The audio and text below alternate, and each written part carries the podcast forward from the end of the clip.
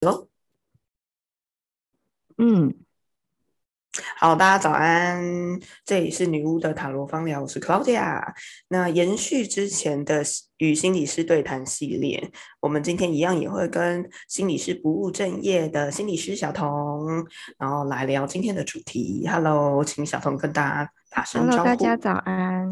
大家早安，因为我们录的时间是一个早上的时间，其实我觉得灵魂还不在躯体内，但是七月份我们其实要回到呃占星的这一个系列，我们会谈七月份的主要的星座就是巨蟹座。那今年的这个七月对我来讲是一个比较特别的月份，对，因为我正好在今年是四十岁，然后我是巨蟹座的人，对，谢谢大家，谢谢小童。好，那所以我就会对这个月份会特别有感受。那大家讲到巨蟹座的话，应该就会有一些刻板印象。巨蟹座可能是恋家、爱家，然后害羞的，就像螃蟹有硬硬的壳，但是里面的肉是软的。对，所以我们可以知道巨蟹座它是非常的需要。为什么会恋家呢？来自于它非常需要安全感，然后他安全感来自于建立自己的圈圈跟领域啊，特别是人际的这个圈圈里面。那对巨蟹座来讲呢，如果你是自己人的话，他们会特别的亲近跟放松，然后也会挺你到底。可是如果被巨蟹座列为不是自己人的话，那巨蟹座其实就要看事情了，就会有些事情就会变得很严厉跟排外。那巨蟹座它其实是呃比较重视回忆，然后比较胆小的一群。对我就是。好，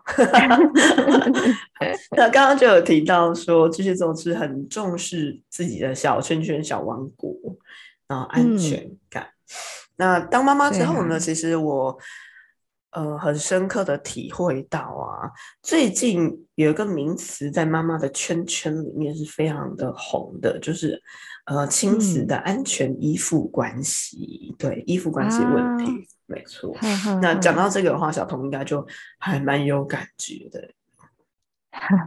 对对，依附关系是我们心理学里面还蛮常在在呃，也许大一大二就就会读到的东西。哦，是一个很重要的基础理论，这样子吗？就是在谈发展一定会谈到的一个主题。嗯嗯嗯嗯，那我我觉得自从当妈妈之后啊，很常很常接触到这一类的文章，什么逃避型依附关系、回避型依附关系有没有？然后安全依附 关系，那就会我觉得这个感觉就对妈妈来说似乎造成了一种我觉得道德。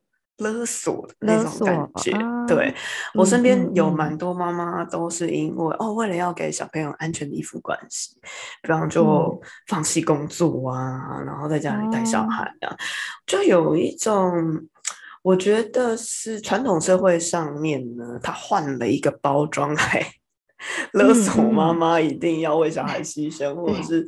当然每一个小朋友的安全感都一定是妈妈。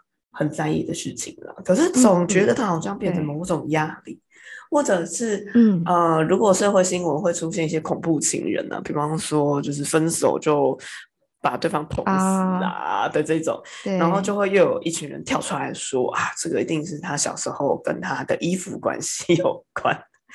所以，就一堆妈妈就会觉得，好，为了不要让我的儿子女儿变成恐怖情人，或者是他内心的不安，就会觉得，哦，好像应该要增加陪伴的时间。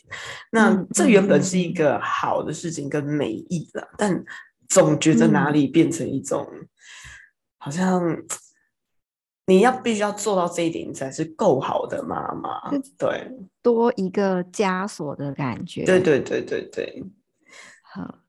呃，首先，依附关系它其实是有可能改变的，就是你小时候的依附关系，跟你成年之后的依附关系，在你什么都不做的情况下，当然它可能就会持续的延续下去。可是，其实我们人是活着的嘛，我们其实是一个会随着时间历程变化的有机体，所以其实那个依附关系，它是蛮有可能在你人生的历程当中，因为遇到的人不一样。然后你会开始有一些变化，比如像我自己，其实也是小时候是不安全依附的那种类型，但是呃，长大之后我再重新去测那个依附关系，其实会发现就是我安全依附的比例大幅的提升。那这个当然跟我后来的可能亲密关系，或者是我后来的比较有深刻交往的一些亲朋好友，其实是蛮影响蛮大的。然后跟我自己的自尊等等的课题都蛮蛮有关，就是它它会都会影响我成年之后的依附关系。小东讲了一个很有趣，所以它是可以借由测验而测出你依附的安全的程度是什么样的测验？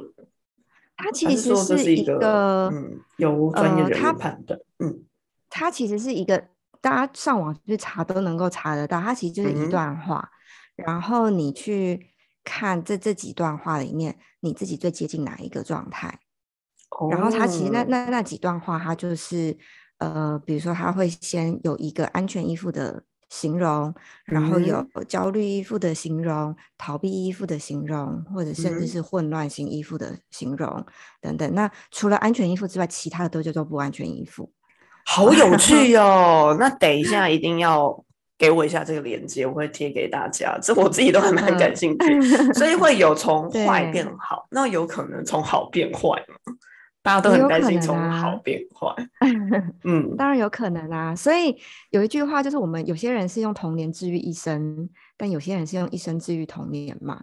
就是你小时候安全的人，有可能因为长大之后遇到就是很很不理想的对象，或者是你你。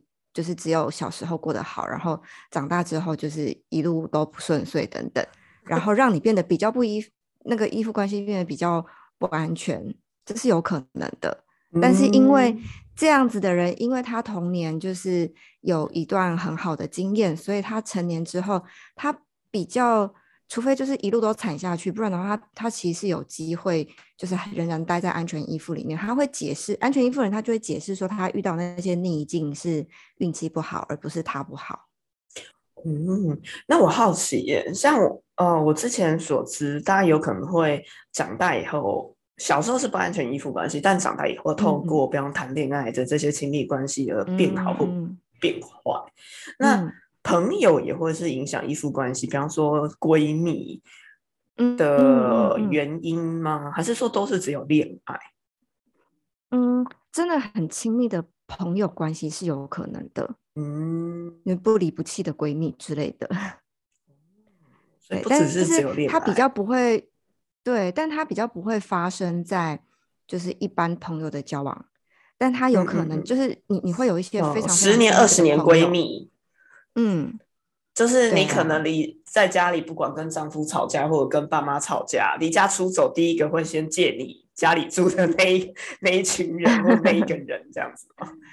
对，然后你们会觉得那个关系不只是朋友，很像是他在你这个世界上另一个家人哦。这么亲密的人，就有可能会带来一些影响。原来如此。好哦，我觉得还蛮有意思的。那我原本在讲依附关系的时候啊，其实是想要找这个够好妈妈这个主题。嗯，对对对对，因为妈妈这个主题是真的是生小孩之后很深刻的感受 到的。那因为小朋友有小孩嘛，所以怎样能够让这个够好妈妈的魔咒，大家激励自己之余，让嗯也可以就是。从这个魔咒给解脱，嗯，其实我相信有很多在职的妈妈，其实多少都会受到这个魔咒的影响。比方说陪小孩时间不够多，我多少其实也会。比方说周末的时间，我会请公公婆婆带小孩，但是没有带小孩这几天呢，虽然我觉得我自己是需要工作与休息的，但饿来就会内心隐隐的有一种罪恶感。觉得没有把小孩带在身边，自己在工作或者跟朋友社交，这真是一种不好、不够、不是好妈妈的行为。这样，嗯，其实每个育儿挫折的片刻，其实都能够看出你的内在需要。那呃，包含就是你你会开始产生这个罪恶感，一定是觉得自己不够好，或者是不够完美。但是其实我们在就是心理学的研究里面有一个非常有趣的研究，就是够好妈妈研究。他其实呃那个心理学大师他观察跟研究了一万多名的儿童，然后并且追踪他们到成年，才发现就是其实我们想象啊，就是最完美的妈妈应该要照照顾出或者是养出最好、最棒、最安全，然后或者是发展最好的小孩。然后后来发现根本不是这么一回事，哦，就是一个够够好。是不是 一个够好的妈妈？她其实并非二十四小时跟小孩形影不离，或者是无微不至的照顾，而是当这个孩子需要探索世界或是探索他自己的时候，提供一个合适、合理跟安全的环境就好了。合适、合理、安全，甚至对，所以甚至他其实只要适当的提供孩子协协助跟提供他满足他的需求，所以他。呃，并不是一个很主动积极要一直介入孩子的生活的一种状态，嗯嗯嗯嗯，而是他孩子的成长，某种程度上是让孩子决定，就是你为孩子做什么决定之前，你有问过他吗？还是你都帮他决定？你的这个帮他决定，可能是因为你的压力，因为社会观感，嗯，所以这个就不见得是孩子需要的。好，不过我觉得之间可能就会有一个呃模糊空间，比方说你刚刚提到的适当，嗯，比方说适当的资源、适当的保护，在适当其实就有很多解释空间。比方说几岁该做什么事情，其实你知道每一个价值观里面，它就会有它的解释方法。对啊，是啊，是啊。对，就是这样。所以，他这个东西其实是要回到你的孩子身上，而不是靠一个专家来告诉你应该怎么样。因为每一个孩子几岁这件事情，它其实很微妙。因为其实每一个孩子，甚至你自己生两胎以上，都可以有一个观察，就是大的孩子跟小的孩子，他们发展的时间点不太一样。嗯，比如说是两胎了，我生双胞胎，两个同时出生。就会发现真的不太一样，性格对啊，共同出生哦，共同妈哦，给予的东西都一样哦，但的确性格还有发展上面就会差有差异。嗯，对，所以我觉得这个东西它其实是一个尝试错误的过程，就是你需要常常的跟小孩，就是小朋友就观察你的，那那就长大呀 他他会决定。怎么讲？就是应该说，小孩他会知道他需要的是什么，所以你你们在磨合的过程当中，就是你会观察到说，哦，我这次行不通，或者是哎，这次成功了，就你不会因为一两次这个需求，他的需求没有被满足，他不会因为这样子就崩溃，嗯，所以他。也不会因为你几次就是来不及满足他，或者是来不及回应他而造成严重的后果。他甚至可以，就是他甚至需要有部分的挫折在成长过程中，因为真实的世界比较像这样挫折。对，所以反而那个挫折是可以让孩子有机会去经验那个。就是挫折之后，我需要修复，或者我需要调整，我需要改变一些什么。好，孩子其实不怕挫折的，通常怕挫折的是大人。嗯嗯嗯，这个挫折，看到小朋友挫折，其实大家多少会勾起小时候挫折的回忆。对 对呀。哦，那我们今天就在巨蟹座的这个部分来。谈到这个亲子依附关系，其实身为妈妈讲到这种依附关系，真的会让人忍不住一直聊下去了。对我相信依附关系，其实如果要套在恋爱里面的话，也是有非常多人谈这样子的主题。对，蛮能够谈的。